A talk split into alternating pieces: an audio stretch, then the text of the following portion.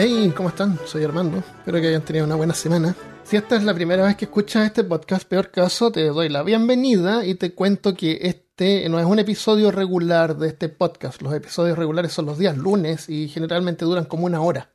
Los días viernes de repente tiramos algo extra que puede ser así como 10, 15 minutos, cualquier cosita chica, como para acompañarlo y estar así como en contacto, digamos. Pero los episodios principales son los lunes, así que te recomiendo escuchar uno de esos. Generalmente tienen la carátula roja y este va a tener la carátula de color verde, que son más cortos. Eh, los siete pecados capitales. Siempre tuve la idea como de hacerle un episodio a cada uno de repente. Y podría ser que el próximo lunes podríamos hacer el primero en una, en una serie indeterminada, así de repente, el que será sobre la gula, porque va a ser un caso sobre eso, como un caso súper característico. Eh, los pecados capitales son partes como del catecismo católico, parece, como por el año, por el siglo XVIII por ahí apareció. Son la ira, la gula, la soberbia, la lujuria, la pereza, la avaricia y la envidia. Entonces, eh, sobre, la, sobre la gula hay una leyenda, hay un, un mito griego, que es el que les voy a contar ahora, que se llama el mito de Eresictón de Tesalia, Tesalia. Ahora, sabemos que la diferencia entre mito y leyenda es que los mitos generalmente son historias que cuentan como la explicación de algo. Así, por ejemplo, ah, la diosa lloró y lloró tanto que se, así se hizo el mar. Y ese es el origen del mar. Ese es un mito. Y una leyenda es algo que. Una leyenda, por la leyenda del guerrero que derrotó al, al hombre gigante. Es medio tarde, así que no estoy muy. Eh, eh, ocurridizo. Pero bueno, la entonces este es como el leyenda slash mito de Erec, Eresictón de Tesalia, que es una... Mm, en, la mitología griega, Eresictón era el príncipe de Tesalia, que aunque a veces se le llama rey, pero en la historia su padre todavía estaba vivo, mm, pero a veces pareciera como que su padre era rey de otra parte y él se volvió rey de otra región, algo así. La cuestión es que como está, el, está Eresicton y su padre. Eh, es un ejemplo de un rey impio, o sea, significa que él era ateo o incrédulo. Y como una diosa lo condenó a padecer hambre eterna, porque estamos hablando de la gula. Entonces, Eresicton, Eresicton despreciaba a los dioses y no les hacía sacrificios y una vez quiso construir un techo para su sala de banquetes y no dudó en talar un árbol ayudado por una veintena de gigantes. Era un árbol sagrado, muy grande, que formaba parte de un santuario ancestral de la diosa Demeter, que es la diosa griega de la agricultura. El santuario había sido construido en los terrenos donde él estaba por los eh, pelasgos, que era un pueblo antiguo que habitaba en Tasalia antes de ser expulsados por el padre de Eresictón. Entonces las driades, que son las ninfas de los árboles que vivían ahí, se dieron cuenta que Eresictón iba a destruir el árbol, entonces corrieron a solicitar auxilio a la diosa. Demeter tomó forma de su sacerdotisa, Nisipe, y fue a hablar con Eresictón para que desistiera de cortar el árbol porque eh, sería un sacrilegio. Pero Eresictón, lejos de dejarse disuadir, amenazó a la diosa con matarla con la misma hacha que estaba utilizando para talar el árbol. Le dijo que estas eran sus tierras y él hacía lo que quería y ese árbol estaba en su tierra, así que era de él y se iba a convertir en techo para su salón de banquete. Así es que Demeter, víctima de una ira sin precedentes, ordenó a Limo, Limos, el hambre, llamado también Némesis, que vengara este ultraje. Así es que el hambre vino y tocó el, el vientre de Eresictón y desde entonces nada saciaría sus ganas de comer. Cuanto más engullera, más crecería su hambre. Así es que víctima de esta maldición, Eresictón terminó vendiendo todas sus posesiones para comprar comida. Su, padre intentó ayudarle alimentándolo, pero su voracidad al poco tiempo acabó con todas las riquezas de Triopas, el lugar donde reinaban. Y Eresictón acabó convirtiéndose en un mendigo que comía inmundicias. En el Catálogo de Mujeres, que es un antiguo poema griego donde aparecen varias heroínas, se menciona que Eresictón tenía una hija experta en fármacos, que se llamaba Mestra, que se podía transformar en todo tipo de animales. Era una habilidad que Poseidón le había regalado. Así es que cada día Eresictón vendía a su hija a cambio de alimento. La vendía así como para que alguien se casara con ella.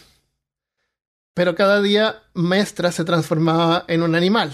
el primer día se, transformó en un, burro y se escapó y llegó donde su padre. Y su padre le dijo, oh, perdóname hija, pero tengo mucha hambre, así que te voy a vender de nuevo.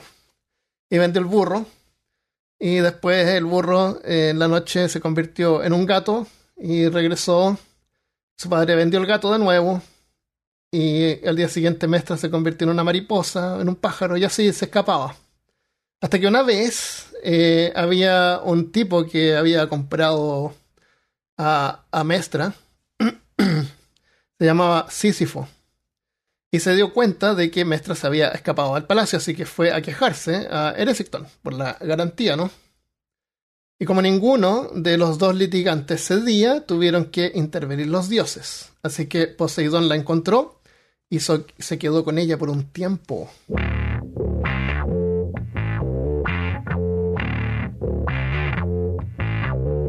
Finalmente, Mestra regresó a Atenas para cuidar de su atormentado padre, Eresictón.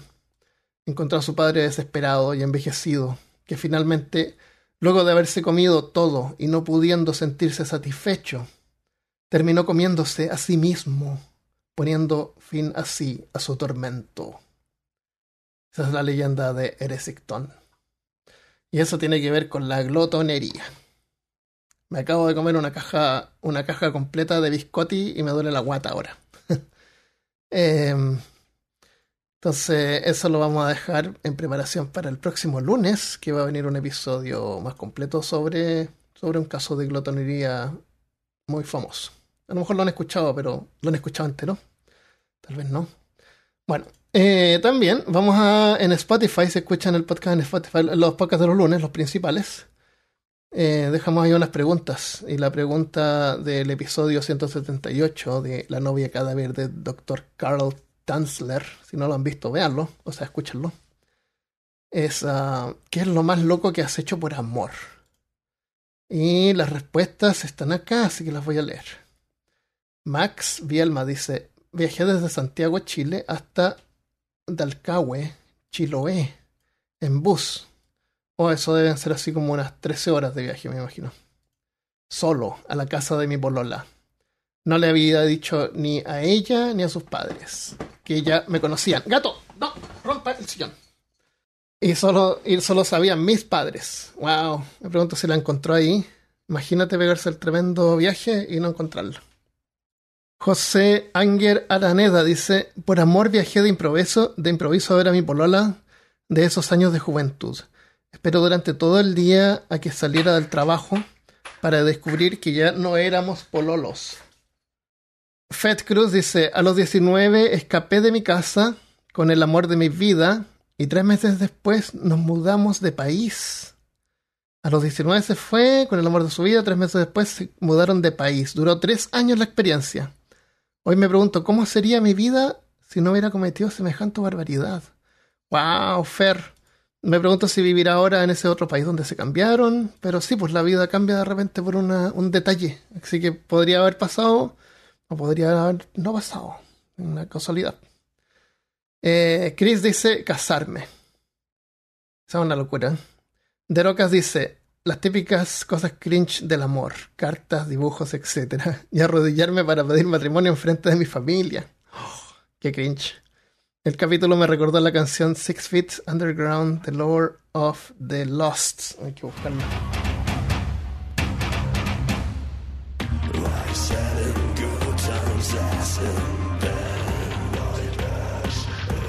Mm, está bueno eso, es como soft death metal. Lo voy a escuchar más. Gracias por compartirlo. yo me acordé leyendo esta respuesta de algo estúpido que hice. Es una estupidez, pero no, no fue, digamos, por amor, sino que fue como por impresionar a una, una niña. Era chico y, y, había ido de vacaciones con un amigo a la playa. No me acuerdo dónde fue, pero sus padres parece que tenían un beneficio y la cuestión es que como que les daban una, una cabañita, era como una casa A. Y ahí pasábamos así como una semana o dos semanas. Y había un casino donde tú ibas a comer y baños así como públicos. Era como un campamento, como un camping. Y nosotros, la casita era como una casa chiquita y nosotros dormíamos en una carpa afuera, todas las noches.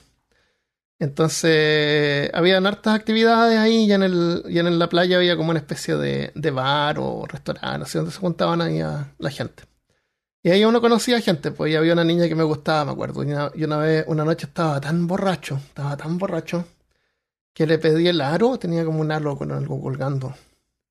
Y, me lo puse. Y yo no tenía eh, hoyito en la oreja. Lo hice con el aro. Y quedé sangrando asquerosamente. Fue muy gore. Y el aro pasó, no me acuerdo que había sentido dolor, pero quedé ensangrentado entero. Fue muy asqueroso. Y me imagino que debe haber causado la reacción opuesta a la que yo buscaba. Debe haber causado repugnancia en vez de atracción. A menos que le haya gustado la sangre. Pero, pero no, no le gusta la sangre. Así que eso fue lo más estúpido que he hecho por, eh, por, atracción, no, por amor. Eso, pues, así que eh, gracias por enviar las respuestas. Eh, si quieren responder, pueden ir ahí a Spotify, tiene una opción para, para responder preguntas. Y las leeremos el próximo fin de semana. Ah, aprovecho de recordarles que tenemos un concurso para poder hacer un nuevo sticker. Quiero hacer poleras de peor caso con un diseño nuevo. Hablé con Felipe que va a hacer el dibujo y, todos pueden mandar diseños. El ganador eh, vamos a elegirlo. Felipe va a hacer el dibujo completo. A menos que manden algo ya como listo, da lo mismo. Pero si no, lo importante es la idea. Entonces, una vez que esté listo, el ganador se gana una polera y sticker de, con eso y el segundo o tercer lugar, que sé yo, stickers. Con el diseño que no, ganó, que no ganaron ellos. Pero, pero tal vez encontramos uno más, más de uno, así que quién sabe. Igual eh, había dicho la semana pasada que íbamos a dar plazo hasta medio mes, pero dejémoslo hasta fin de mes, total, ¿qué importa? El tiempo pasa rápido después de todo, así que da igual, así que tienen hasta fin de mes. Pero envían, envían diseños, ideas, eh, cualquier cosa, dibujen algo con un papel en, un papel, te toman una foto, lo envían eh, a peorcaso.gmail.com. Ahí vamos a juntar las ideas para, ir viéndolas y, y, a fin de mes podemos elegir los ganadores y imprimir poleras con ese diseño increíble que van a enviar al que alguien va a enviar. Así es que eso, eh, espero que tengan un buen fin de semana y el lunes va a haber episodio nuevo de Peor Caso relacionado con la glotonería, así que atentos. Y buen apetito, nos vemos, adiós.